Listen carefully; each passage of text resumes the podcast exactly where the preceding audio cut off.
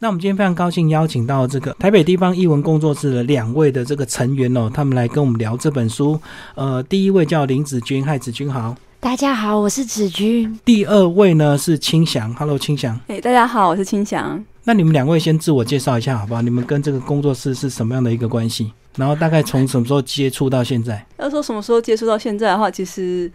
就是从一开始一直到现在啦，嗯，因为呢，他有地方英文工作室，其实算是我们在大学的时候，因为是台大的奇幻社跟正大的奇幻社，还有一些反正彼此往来的朋友，嗯，然后呢，就是因为对于呃民俗这方面，台湾民俗这方面比较有兴趣，所以呢，后来我们就嗯干脆组成一个工作室来进行一些相关的企划。所以你是创设社员到现在就对了。对啊。那子君你呢？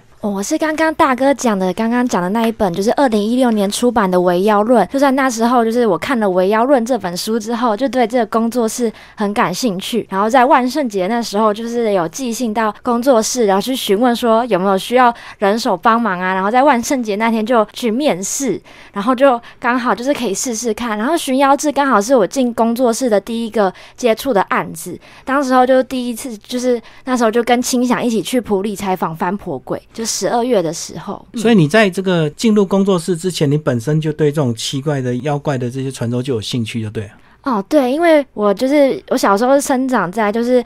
就是四代同堂的家庭，就是是在新竹的乡下。其实他们是对，就是家里的阿公阿妈还有阿祖，他们对一些就是呃，就农民历啊，因为他们是在就是务农的，对一些农民历或者是二十四节庆这些拜拜都很就是蛮传统就是。可能小时候耳濡目染，所以就对这些还蛮有兴趣的。嗯，所以就常常听到很多这种山野传说，就对了。对，乡下会比较多，这就是一些习俗啊，或者一些传统，他们其实会比较重视，或者丧礼就婚丧喜庆的时候都会。比较重视一些起那个传统，对。所以你加进来之后，就刚好遇到这个寻妖志，你们在整个企划这样子。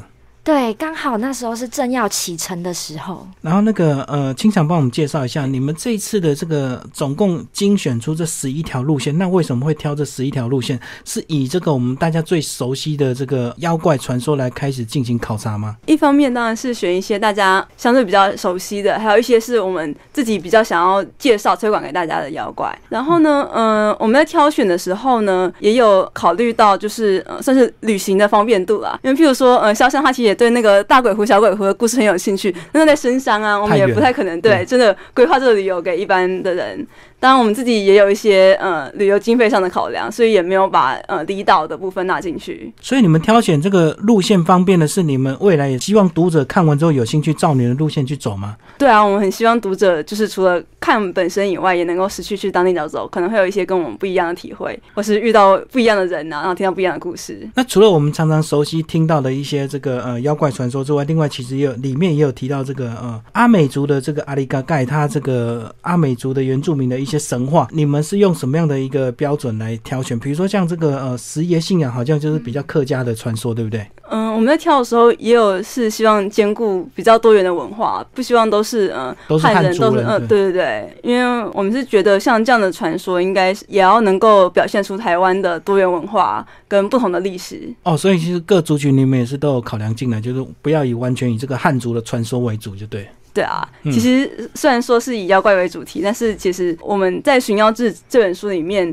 更想做的就是说，嗯，妖怪的传说其实是跟当地的一些历史啊，然后过去的一些社会有关系。我们希望就是透过介绍妖怪，让大家能够更了解呃当地的一些历史啊，然后过去的文化等等。然后你们是从多少的这个线索去浓缩成十一条来开始这个着手考察？这有点难数，因为就是嗯，我们是先做了围妖论，然后呢，光是围妖论。就收录了四十九种妖怪嘛，嗯，那其实呃，在为《妖论》收集资料的时候，其实也有一些呃比较不适合写成那种形式的一些资料，所以其实我们手上是有远远超过这数量的妖怪的资料的。所以那时候在挑选的时候呢，一方面就是挑呃比较有知名度，然后比较想先让他了解的，嗯，然后也是我们成员各自比较有兴趣去实地考察的。就是按照这样的标准去挑选，而且主要还要考虑到这个景点呢有没有丰富性啊？因为如果单一传说就一个景点的话，你们这样下去两天三天，可能呃内容度也不够精彩，变成说你可能要周遭的一些景点，包括美食也要顺便考察一下，就对了。对啊。然后这十一条路线，你们是个人是各自挑自己的兴趣来认领吗？嗯，就是在群游之刚开始的时候，我们有开一个会，然后就大家来各自认领。嗯嗯，所以从《围妖论》刚出版没多久，你们就进行《寻妖志》的一个这个出版计划，就对了。记忆中实际上好像是有点重叠，重叠，同时在做。对，因为就是。我们在调查《围妖论》的资料的时候，就发现就是妖怪跟历史之间的关联性。然后呢，我们当时就构想说，嗯，我们想要做一个，嗯，像是很用肖像画来说的话，就是想要做一个那个像是温泉旅游一样的妖怪旅游。所以呢，算是从那时候就开始发想，然后陆续筹备啦。嗯，哦，所以是同步的哈。好，那那个子君，你在这十一篇里面，你亲自去走了三篇，对不对？哦，对的。那我们就先从这个你们两位一起走的这个路线，南头埔里啊，哇，这个南头埔里是很有名的观光景点，结果。在普里呢，居然有这个葛哈乌族的这个翻婆鬼，所以呢，在很久以前有传说有个葛哈乌族，然后他们会变成翻婆鬼，是这样子吗？其实葛葛哈乌族现到现在一直在，他其实算是平埔族的一支，嗯，然后呢，嗯，就是他们族里面就是有翻婆鬼的传说，所以是他们自己族人会变成翻婆鬼吗？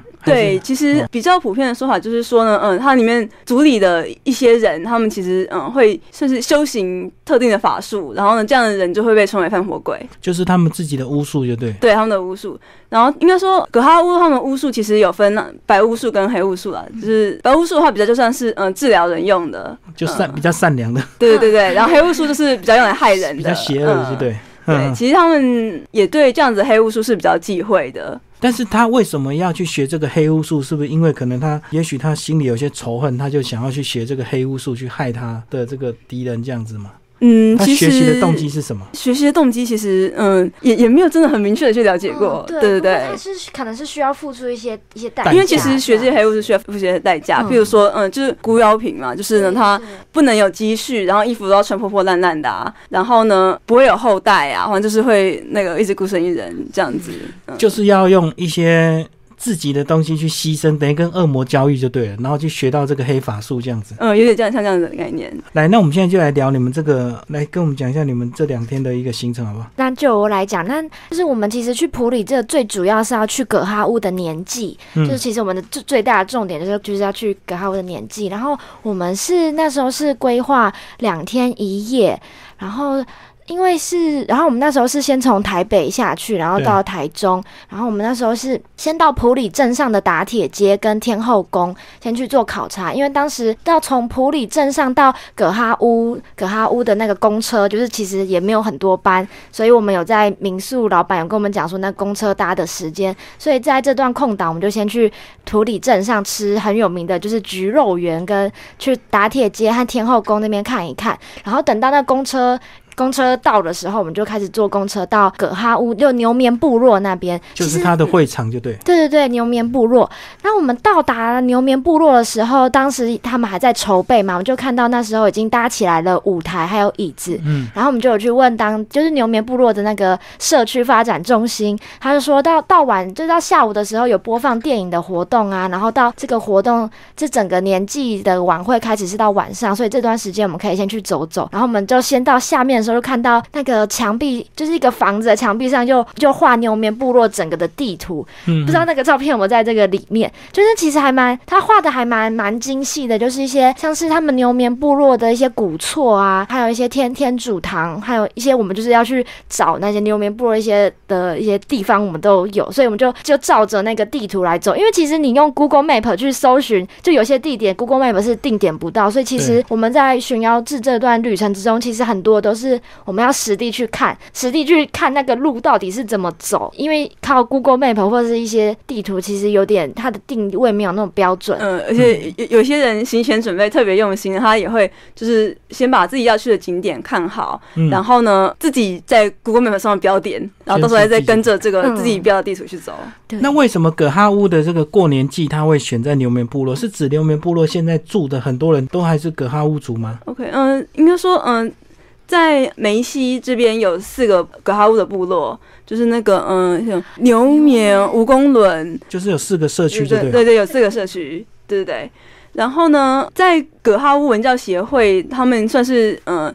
会每年筹办这个年纪，然后在四个部落轮流办。我懂，每年轮一个主场地就对。对对，四个。但是牛眠部落现在也自己想要每年自己也每年都办，然后呢，反正这一年就刚好是就是文教协会选在牛眠，然后牛眠自己也要办，所以他们其实是算是有比较多的呃经费跟人力，所以想会想要办的稍微大一点。是以这个农历为主吗？哪一天？十一月十五。样子就是国历的十二月，十二月的那个时候。好，那其实它主要也是为了这个复原他们当初的这个呃祭典，然后配合观光嘛，哈。先跟我们讲一下这个，你们在其实前面一开始文献也也提到这个格哈乌族也蛮多的一个介绍，是不是稍微把整个这个历史脉络跟我们稍微讲一下？这个记录大概都是从清朝开始嘛，哈。嗯，对对对，嗯，考据篇是我写的啦，就是嗯，考据篇这方面呢，我一方面就是呃。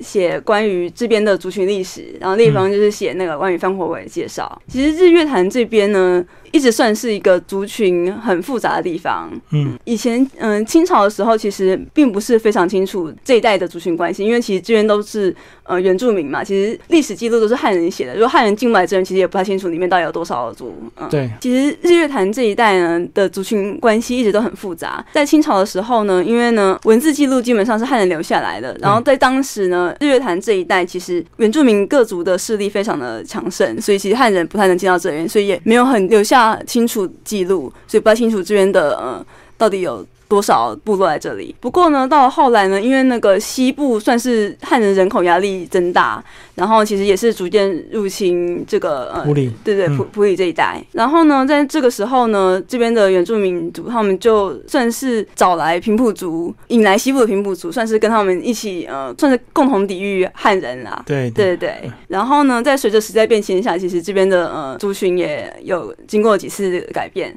到了现在的话，其实最主要的就是嗯。有闽南人，然后也有客家人聚落，然后呢，在梅西两岸这边是格哈乌族，然后呢，在呃比较西边一点乌牛兰海地那边的话是八仔族，然后呢，嗯，更接近日月潭那边的话是少族。对啊，然后另外一边还有布农，然后北边是泰雅，反正这这边就是一个族群很复杂的地方，所以因为族群复杂，所以呢也会容易产生一些族群的冲突。在嗯普里这边的话，其实嗯他们有一个很重要的算是嗯历史啊，就是因为他们跟。泰雅族、赛德克族那边的对抗，因为泰雅族、赛德克族他们有出草的习俗嘛，嗯，所以其实呢，在就算在汉人进来以后呢，因为葛哈乌族他是位在普里的比较嗯北方、东北方这边，所以他葛哈他们就成为就算是抵御他们出草的一个第一线。就是呃，联合起来就对，联合防线。对对对，所以呢，也有说这个哈乌族他们比较骁勇善战啊，然后也有一些翻婆鬼的传说，就是说这个翻婆鬼，他可能远远看你，然后呢施咒，然后呢对方就会死掉之类的。所以翻婆鬼他的传说是指他有一起共同对抗外敌吗？有有，就是嗯嗯，他有对内一般人的可能比较恶作剧形式的，然后对外的话呢，就是有一些攻击敌人啊、抵御敌人这样子的传说。所以在这个格哈乌族这个翻婆鬼到底是算这个好人还是算坏人？因为有时候他有这个对抗外敌的一个功能，这样子。我觉得一方面就是敬畏吧，我觉得这种敬畏，然后又有点恐惧这样子。其实那他就是跟我们原住民有很多这个巫师差不多的功能，对不对？对。你如果得罪巫师，他可能就会做法去。去戏弄你，或者是去伤害你。那如果遇到这个族群跟族群之间的对抗，这个巫师又有它的一个功能，又可以一起对抗外敌，这样子。对对，嗯，好。那我们讲到这个呃那个年纪的一个活动，在最后晚上还有这个送大鱼的仪式啊。送大鱼是什么？送大鱼那时候是已经年纪已经到了个尾声，然后他是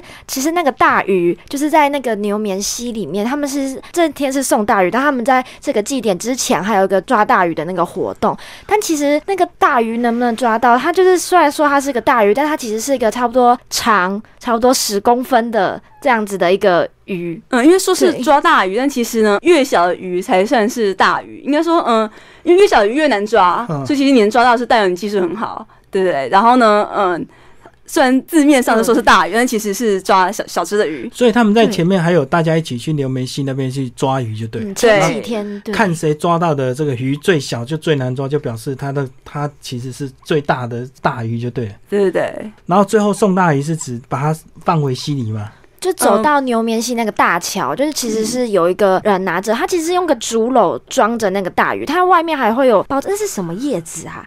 就是应该是类似他们那一种一种植物的叶子，先把包大那个鱼包在里面，然后再放一个竹篓，然后是由一位就是仪式的人，然后是他在走在这这整条路的最前面，然后后面跟着族人，然后再来是跟着我们这些就是外地来的对 观光客，然后我们这样一路从牛眠的那个会场走到牛眠的大桥那边，然后他是在他其实也不是放进去那个水里面，他是在路边的草那边，然后就把那个大鱼就放在放在那边，对，嗯嗯。他就是就完成一个这样子送送大鱼的这个仪式。哦，所以等于是他一个整个仪式从头到尾，最后 ending 就是要做这个动作，就对。嗯，对对对。嗯嗯嗯。接下来讲第二天的这个行程，好不好？就是因为就是牛眠部落那边其实也是离普里镇上有一段距离嘛，我们就在想说，我们如果是只就到牛眠部落的这个一这个路上，我们就其实是可以先从普里镇上开始。所以我们第二天的早上，我们就可能就先去了义茄东树王宫跟义女庙。义女庙跟茄东树王宫其实离得蛮近的，然后义女庙其实也是跟族群是有关系的。义女庙的祭拜的天水对对天水夫人，她其实是就是她其实其实是协调那那时候在就是贸易的时候，就是会有一些冲突，她其实是为了这些因为这些冲突而牺牲的，呃，因为这些贸易冲突而牺牲的，所以就是来祭祀天水夫人，所以有这个义女庙。那我们现在就去了义女庙这边，就是可能先去看看一下这边族就是关于族群的一些呃纷争跟冲突的一个这样子的一个庙宇。然后它其实它在过一个桥之后，就是茄东。东树王宫，那个茄东树王宫的，它其实它的它的历史就是已经就是蛮蛮久远的。然后它旁边是有个民宿，然后那个民宿的大哥他就说，这茄东树王宫这块土地的，其实它的就是很多产产权的纠纷啦，所以他他就是最近他才有办法可以可以给大家，就是把那个那个墙啊，就是移开来给大家看的。嗯，所以那个茄东树有多少几百年的树龄？记得如果是以树龄的话，好像是从。应该是有五五百多年的那个树林，对对。那这个其实到了这个考察之后呢，该吃的还是要吃，对不对？帮我们介绍一下这个，在书里也蛮特别哦。你们真的是有去认真去找一些当地美食哦，不是那种观光客路边随便吃这样。对，其实也是那个住宿地方的老板推荐推荐的民宿老板，民宿老板。的在那民宿里面有很有一本，就是他他自己做了一个就是一个美食的手册，他就来推推荐我们。就菊肉圆也是他推荐我们的。就其实霸丸这种东西，全全台各地都有，都有各种不同的吃法。然后普里这边吃法，我是觉得蛮特别。我那时候也是第一次有这样吃过。它是有就先上了一个肉圆，还有一个铁壶，铁壶里面是柴鱼做的汤。然后你要先吃完，也就是你先吃完这外面的皮跟酱料，然后剩下剩下的一些料啊。啊，还有一些酱汁，然后再倒那个柴鱼的汤，是这样子喝完，然后做一个 ending 这样子，就是让你自己倒汤就对，那个汤汤都先用铁壶先给你送到你的桌上。嗯嗯，那你们在这个格哈乌族好像也有认识一些这个祈祷对，他们在织布是不是？嗯，就是呢。其实整个事情其实要追溯到之前的大地震啊，就是大地震之后，其实呢，格哈乌这边就有努力在做一些文化复兴跟族群凝聚的一些活动，然后呢，呃，复原以前的织布也是当时才开始进行的。哦，就等于是政府协助他们复原他们的传统技艺，让他们其实主要是一些学者跟地方的人发起的，嗯，然后就也去政府应该有给予一些补助跟帮助这样子，嗯，让他们找回他们自己在地的一个特色就对了，对啊，所以葛哈乌族那时候其实他们习惯也是跟一些山地原住民蛮像，也是用织布嘛。应该说很很多原住民不管是平埔还是那个山地原，就是都有一些织布的传统。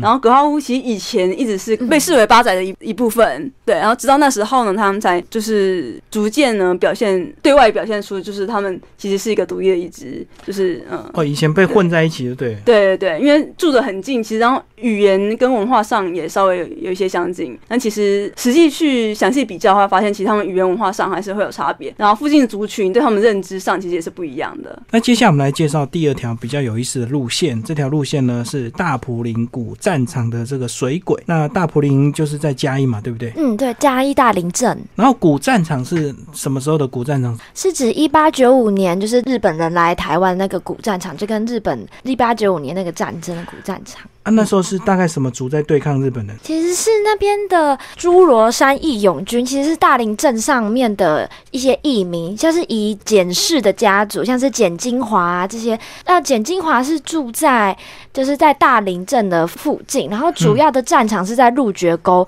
鹿角沟是大林，就是大福林那边一个很大的一个水潭。所以他们自己组义勇军来对抗日本。然后那时候他们对抗的理由是什么？因为那时候日本人就是他是其实是从北到南，就是慢慢占领台湾各个地方嘛。其实那时候其实蛮蛮主要的一个原因，是因为其实那时候先是北白川宫能久亲王，那时候先在那边，就是他其实先派一个先锋部队先在那边试探，就是大林这个地方。就大林这个地方其实是以前是就是是一个很大的水潭，然后大林的旧名叫大福林，它是指的是树树丛很多，然后有水潭的这样的一个地方。然后当时他先派一一支先锋部队先到那边去试探大林这附近的，就是先探探这些风声。然后当时。大林的人就有组，就是那时候就就已经有查到看到一些风声嘛，然后后来再就是大批的军队有有先来，但那时候就是有派小一小的部队，那时候就那时候就大林人。大林的人就组组织一些义勇军去对抗，所以那时候其实那个一小个部队就是死伤蛮惨重的，所以他们其实后面的后面的就比较大批的军队的去进入，其实是有点像是一个报复的一个行为这样子。然后他其实也会就有要求说，大林那边要需要提供妇女去来去来给就是日本的军队啊，那这也是一个导火线，所以他们是慰安呢。呃，对，其实也可以算是这样，但。但就是简性的家族，就是他是坚决就抵抗，他就是觉得这样子很不好，所以他就他其实是不愿意去听从日本人的要求，所以他才会就是大才会在那边就进进行了这个战争。然后当时的主战场是鹿角沟，如果有看到这个地图的话，其实可以看到鹿角沟是在是一个蛮难长的一个大的水潭。然后当时候日军是驻扎在大林现在的大林国中这个地点，然后义勇军是在观音亭，所以他们就是在两方。两方就驻扎在这两个地点交火，所以这次大林的路线其实都有到这些大林的古战场，就日军或者是义勇军驻守的地方，所以都会去都有去查看那时候那时候古战场的一些遗迹这样子。那那时候他们总共打了多少天？他们那时候应该有也是有有长有长达几个月这样子。然后那时候其实那时候的死伤惨重，也是后来水鬼的一个原因之一，因为那时候就是那边就是死死伤有很多冤魂在。那个很大的那个水潭里面，它其实也是有有一些原因，也是因为这边有累积很多冤魂的关系。就是这个两边都死很多人，所以这个无形中这个这个冤魂就依附在这个等于是在这个水池附近都流都流不去，就对。对，但其实入绝沟在更早就清朝的那时候在灌溉的时候就已经有妖怪的传传闻了。嗯，就是可能是呃甲午战争的，就甲午的战场就是日抗抗日战场，这可能是第二个成因。可能在最远的成因，是因为那时候清末康熙康熙年间，就是那时候的，呃，就是大家都知道那时候有移民来这边开垦嘛。那开垦的话，水利工程跟水源是一个很重要的一个因素，所以鹿觉沟就是一个天然的一个很大的一个水水池，可以提供给移民去做开垦。当当时候他们就有一个叫做蔡猫东、蔡猫东跟叶王这两个人，他们就想要在鹿觉沟盖一个水库来做集水来比较方便，但是。就很奇怪，这个水库一直盖都不知道怎么就盖不好。然后就后来有去问人说，这个鹿觉沟下面有妖怪，你需要投一个宝剑下去，它才会有办法平息。那时候蔡茂东就把一个宝剑投入这个鹿觉沟这个潭中，但后来就不知道为什么，就可能。这个妖怪，但是是传闻是我说有妖怪啊，就投入这个宝剑之后，水库就顺利的盖成了。所以现在在那个鹿觉沟旁边可以看到蔡叶两二将军庙，就是纪念那时候蔡茂东跟叶王这两个人投宝剑进去水里面，然后让水库。那个顺利盖好来做纪念，在鹿角沟旁边就可以看到那个庙，在我们那个行程上面也有标上那个地，在大林国中校门前。对，其实它那些地点就是离那边都蛮近的，蛮紧密。这条路线你也是规划两天的一个行程，对不对？嗯，对的。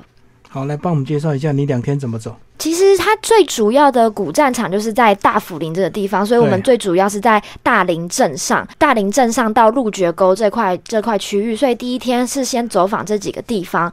然后其实第一天先去就是大林镇上，也是去吃饭，其实是吃饭嘛，就是大林那边有天后宫啊、万国戏院，和那时候是吃那个卤肉饭。那那边大林人吃卤肉饭还蛮有趣，他们是要吃卤肉饭配草鱼汤，是那边的草鱼汤，就是草鱼做的鱼汤，是清汤这样。草鱼咬起来是比较有嚼劲，是不是？草鱼可能就是一般的淡水鱼这样子。嗯。就他们吃起来就是就是细比较细啦，这样子。嗯嗯嗯，对对对。那第一天早上你到大林之后，先到万国戏院去看一看。但当现在万国戏院它其实是一个关闭的状态，因为它。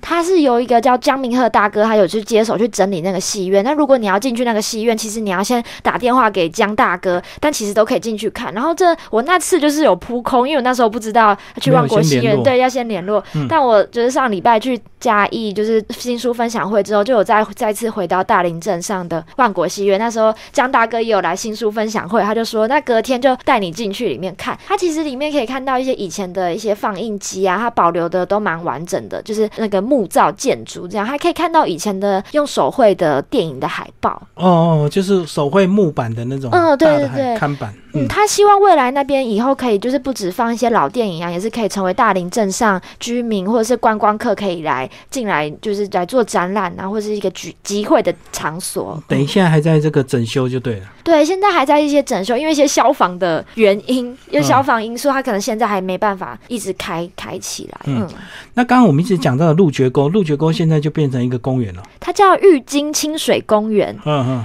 它其实就是有。就是有先做一些一些整治号围起来，但现在进去鹿角沟看，你会发现上面全部都是布袋莲。那其实跟那边的水水利的可能水质优氧化有一些关系，因为旁边的阿伯就说他们他们以前就是会在那边洗衣服，或是可以钓鱼这样子。那个江大哥有跟我讲一个，也是一个蛮有趣的一个事情，就是以前大林国中的学生游泳队会在。这个入绝沟当他们的温水游泳池哦，以前水质比较好的时候，他们在入绝沟游，就对。对，这次是温水游泳池，其实是因为大林糖厂它要他要那个就是去冷却冷却一些机器和还还留下来的水是到排到鹿角沟这边，所以是热的就对。对，是可是温的。然后江大哥还有给我看一张他们以前的照片，然后他好像跟徐乃麟是同学，那时候就看到他跟徐乃麟就穿泳裤的照片，在就是在大林国中，他说徐。乃麟是大林国中毕业的，然后就跟我讲这个趣闻这样子。可是鹿角沟，我们那个听到这么多水鬼，大人应该都很怕小孩去那边游泳。对对对，其实怕被抓抓交替啊。没错，但其实他就是入绝沟这个传说，到民国五年，林有志先生他放他放了阿弥陀宫这块大石头在那边镇压之后，他的那个水鬼传说是有越来越越来越少。其实，在旁边就是我访问阿弥陀宫庙旁边的一个脚踏车的黄阿北，还有。跟我们讲说。他以前的爸爸妈妈就叫他们不要靠近鹿角沟，但可能等到那个江大哥他们读大林国中那时候，已经就是民国五年那个呃，可民国五年镇压这个石头，到后来可能就已经比较安宁了。就阿弥陀宫庙，就是阿弥陀宫庙，就是放阿弥陀佛石的那个庙，后来就建成一个庙。然后那一天去的时候，那收金的一个阿姨就有跟我们讲说，她每年中秋节，对，就是最近的时候就会办一个很盛大的法会，也是去祭奠。然后去喂灵这些水鬼，嗯，它是每年中秋节就一定会办的。所以后来因为盖了庙之后镇压水鬼之后，这个消息就越来越少，就对。主要是那一块石头。嗯嗯嗯。好，那第二天呢，你们也顺便考察了这个嘉义市，然后你有还跑去这个刘家古宅，然后它现在也是一个算鬼屋吗？对，其实刘家古宅。是它的以前的名称，就大家比较耳熟，它应该就叫做明雄鬼屋，对对对，等于明雄鬼屋就对，对对对，它就是明雄鬼屋。但其实我后来就是我当时去是特意挑了正中午去，因为其实我个人也是觉得有点害怕，呃，阳气比较旺的时候，对，也是正中午去。其实那边。就你一看一看到那个门，就是可能就写了一些阿弥陀佛啊，然后上面又立了一个就就有点奇怪的人偶，然后你要进去一个门，它其实里面就是没有整理，它就是很多树叶和一些树干就是交错，就你要走进了一个小径之后才会看到刘家古宅的本体。它的本体是个三层楼式的洋房，其实是非非常漂亮的，就是你这样子看，它里面它的那个洋房建筑是就是蛮就是很蛮蛮美的，那但是它里面都已经掏空了啦，里面都是。是一些就是树枝攀攀岩上面的样子，但他就刘家古宅的后人就说，他那个房他就是有点坚持说，他那个房子其实也没有闹鬼，他们其实就是很单纯的，只是那个就是那个盖的第一代就是那边盖了那个洋房，然后后来这边居住，然后只是后来比较少人在那边住了，然后可能他们就移居美国之后，那个房子空下来，在就是国民政府的时候有军队进去里面住住，然后可能不知道怎么样就有。发生擦枪走火事件，可能就有有人不小心中弹，然后死在里面，然后可能是从那时候开始有那个有鬼屋的这个传说这样子。可是他们后人都没有人愿意来整理这个房子，因为其实鬼屋心中又变成一个观光资源了。他整理一下还变可以鬼屋咖啡馆啊什么？其实它旁边有个咖啡馆嘞，然后停车蛮贵的，就停一次要一百块这样子。就是它其实旁边有咖啡馆，但可能那时候我是中午去吧。就那边比较少，后人也没有没有人有意愿去整理他们这个古宅，就对。对，但他们有澄清说，他们不是那时候闹鬼的，他们是可能后面他们已经荒废之后，那时候才可能会，可能是那时候有有军人死在那边，才会有这些传闻的。对，就其实还蛮蛮有趣的。好，那其实呢，你要顺便去的是昭庆禅寺。昭庆禅寺呢，原来就是当初这个皇太子，他有到过昭庆禅寺吗？嗯，是有这个说法，就他以前是叫观音亭，观音亭那时候就是义勇军驻守的那个地方，就是他不是跟在大林国中的日军对峙嘛，他其实那里面以前也是一个不是驻守的一个地方之一，所以才会去观音亭，然后现在是叫做昭庆禅寺。他有给我看，就是昭庆禅寺旁边的一个就是平房，就是用头嘎土弄成的，然后说以前皇太子的时候就是睡在那睡在那里这样子，他有跟我讲这个传闻，而且他有跟我讲一个还蛮有趣的一个故。不是，他说那时候皇太子带的两个，可能是他的。反正就是两个女生，他们可能就争风吃醋，然后就有其中一个女生要害另外一个女生。但是在昭庆禅寺里面的那个大佛啊，可能晚上就有托梦，就跟他讲说，就是帮他说，就是这个人要害你啊，然后你要就是要小心，然后才有避免了这个就是可能被杀杀害的这个故事。争风吃醋，然后其中一个想要害这个，就两个女生啊，两个女，对对对。然后他昭庆禅寺前面有三个大树，然后那个那里面的就是住持就有说，就是你看这大。树的这个树瘤长得很像什么？然后就我就看不太懂。他说这个很像蟾蜍，就其实蟾蜍就是有那种，就是有就是吉祥，就是好好的意思。就昭庆禅寺，它就前面有大树，然后它旁边有一个，它其实它旁边在它的左边有一个类似灵骨塔，但是它是比较小的纳骨塔啦。那个纳骨塔是以前就是收纳一些像一些日本人啊，或者一些汉，就是一些。台湾人就是没有没有人去收纳他们的骨骨头的话，对，就无名氏，他就会把它把它纳在那里。我们今天呢，呃，为大家介绍是寻妖志哦。啊，最后你们两位来帮我们稍微总结一下好吗？你们这个呃，从自己这个书上的一些资料考据，一直到现场走过这样子一圈之后，你们自己呃，在现场有没有真的有一些感应，或者是有一些比比较特别有意思的一个事情？我自己就是本身小时候的时候，就是蛮怕看到那种很污浊的水，就是看到那种就是可能不是很清澈的水的时候，就会有点就感觉可能就是有点窒息的感觉。但那时候我在走那个鹿角沟那边，其实看到那个水，就是可能就是会有同样的那样子的感觉，就是可能那时候那那个时候就是就有唤起我小时候那那个。经验，可是上面现在不是都长很多布袋莲吗？嗯，但它这布袋莲是一个区域，然后有它是有一个好像是一个水阀后下面，就是可能那边比较高的地方水阀，然后引到下面。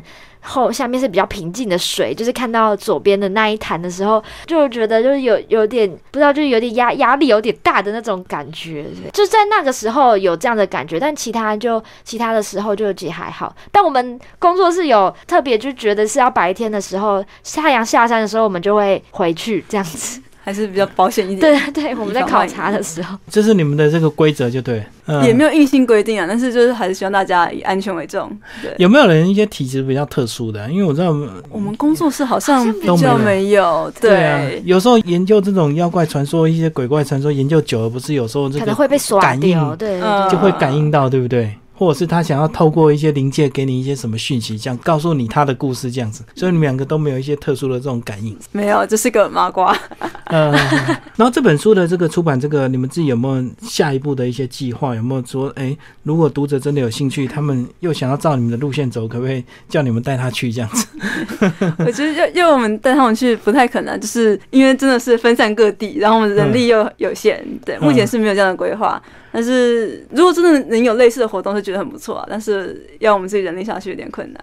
所以你们平常都是各忙各的，然后是有有需要一些写书的时候，你们再集结在一起，就对。嗯，应该说我们算是根据案子来分组，然后反正有参加这个案子的人就定期开会。然后因为一个人不会只参加一个案子，对，所以其实一一个月要开很多会。对，其实每天都几乎会每天都会见面啦，几乎。所以你们同时还有好几本书在写，就对。哦。对，其实不止书，因为我们也做很多像实境游戏之类的东西。自己这样投入这个这些鬼怪传奇之后，有体验到一些跟其他这种呃文学主题不同的一个乐趣，对不对？对啊，我觉得就是妖怪传说这件事情本身就还蛮吸引人的，然后又会发现说啊，这个妖怪传说好像反映了什么历史，反映什么文化，反映什么呃社会的状况啊，就会觉得非常非常的有意思，就是觉得很多事情不能只看表面，可以去挖掘后面更深的一些意义跟脉络这样子。全部十一条路线，你们两个开模个人比较喜欢的这个路线，然后虽然不是你写的，但是你也想要亲自去走一走这样子。我的话蛮想走魔神仔那个路线的，我也会想走魔神仔的路线。对，其实离台北。很近啊，就是台北的听众就可以去。所以当初那个模型仔可能是跟这个平西、南港、青铜那一带很多挖煤矿也有关系，对不对？对啊，其实当初一开始的时候是没有发现这个，是实际调查一些资料，然后呢看一些地图以后，这才发现啊，好像跟煤矿以前开采煤矿的那些分布还蛮接近的。传说出现的地方跟这个开采煤矿的地方蛮接近。嗯，因为可能就是因为魔神仔就是比较是山林之间的传说，然后其实以前就是为了嗯开采。矿石嘛，就是会不得不要接近山，可能就是因为这样子，所以这样子陌生仔的传说还特别多。而且就是开采煤矿本身又又蛮危险的哦，而且常常那个如果不小心发生这个灾变的话，就是又又增添了很多这个可怕的传说。对啊，对啊。其实过去台湾也发生好几次这个大型的煤灾，对不对？对，很严重。嗯嗯。那你有没有特别喜欢的路线？单纯就那个观光的话，其实我觉得日月潭真的 就是虽然它已经是很久的观光胜地了，但是真的我觉得日月潭很很漂亮啊。然后呢，其实我觉得当地少族面临一些困境，其实也是蛮值得去了解的。因为其实少族真的是就是原住民中人数特别惨，对对对，人数很少。然后就是以前日治时期，就是因为要建日月潭水利发电厂，就是被迫迁过一次。然后后来又因为就是大地震啊一些灾难迁过一次，然后现在他们还在继续住那个永久屋，嗯。嗯，然后以前就是因为住永久屋，他们电力计费方式就是好像是临时的电力，不是一般电力对，所以电费很贵。哦，比一般人贵。对对，后来就是有人去澄清才改善，然后不过现在现在的状况就是其实还是没有一个真的属于自己土地，而是跟。算是跟政府租用，我知道等于是一样，连祭典的场地都被改成停车场，我觉得就是嗯，我觉得人数少真的是有差，人数少声音就比较没有那么容易被听见。然后这十一条路线呢，特别的跟郑成功相关的就两条路线，对不对？嗯。然后郑成功好像他过来之后也带来很多这个好像是神话故事吧，就是呃，在台湾好像也是蛮多郑成功的一个传说这样子。郑成功，其实我每次都吐槽说，郑成功哪来过这里？明明就很很早就死了，怎么可能会来这边想要什么？哦，因为他来台湾一年多就对，他其实也没什么没来过北部这一带，但是其实不知道为什么，就台湾各地都有郑成功的传说。然后反正因为是那时候台湾人很崇拜他吧，对不对？所以很多事情就很多神奇的事情都要都要扯到他。就是潇湘实际去考察之后，其实发现就是呢，嗯，这其实算是跟郑氏宗亲会还有就是郑成功的信仰传播有关系。嗯嗯，就是当这些的嗯算是正式的后代啊，然后呢还有他的信仰者就是搬迁到这边的时候，就会把他的传说。呃，跟当地的一些算是妖怪传说结合在一起，就变成郑成功呃击退这个妖怪之类的。嗯，我们今天非常感谢这个台北地方译文工作室呃为大家介绍寻妖之。